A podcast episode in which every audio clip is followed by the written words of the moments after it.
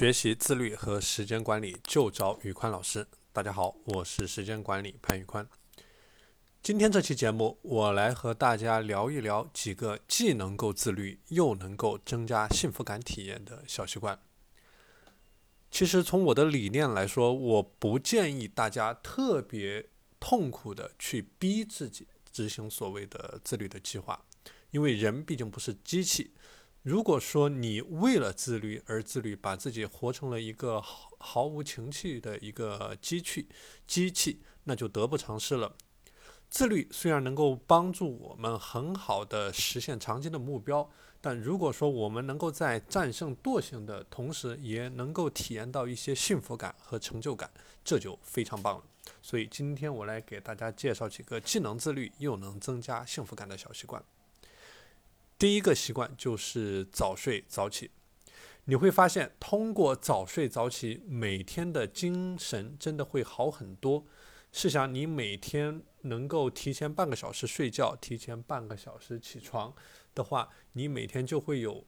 呃，足够的时间去吃早餐，你每天会有足够的时间去赶到公司。当你开始工作的时候，你的一天也会非常有效率。所以大家建议早建议大家早睡早起。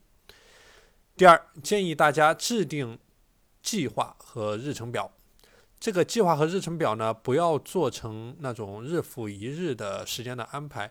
我个人的建议就是说，大家可以根据自己的实际情况留有一点的灵活性，就是既能够实现自律的目的，也能够呃多一些机动的安排。现在在不管在电脑上还是在手机上，都有很多这种日历的 APP 或者说是 Excel 表格，也是非常方便大家去执行的。第三，每天睡前做一些睡前的总结。就是写下，大家可以在你的手机上写下你这一天做的好的三个方面，做的不好的三个方面。这样的话，能够帮助你不断的去总结提高。同时，这个就像写日记一样，也是一种非常高效的情绪的释放和转移的方式。第四。每当你开始一个比较大的或者说比较有挑战的学习或者项目的时候，我都建议你给自己列出具体的时间规划表，嗯，明确你在什么样的时间节点，你在哪一天需要完成什么样的事情。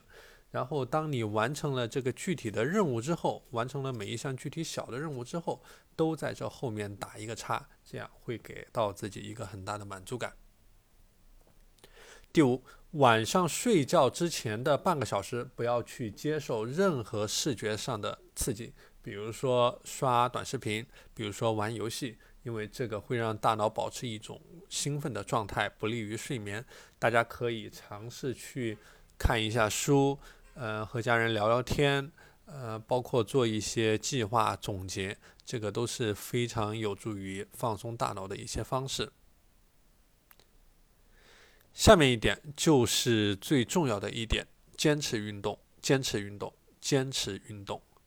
即使在你所有的自律习惯，在你所有的好习惯都土崩瓦解的时候，你只要能够坚守住坚持运动这个习惯就好。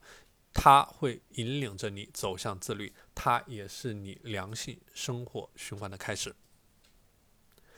好了，关于今天的内容就和大家分享到这里。大家如果有想学习时间管理和自律方面知识的需求，欢迎联系我的微信：p a n l e o n 一九八八 p a n l e o n 一九八八。我是时间管理潘宇宽，我们下期节目再见。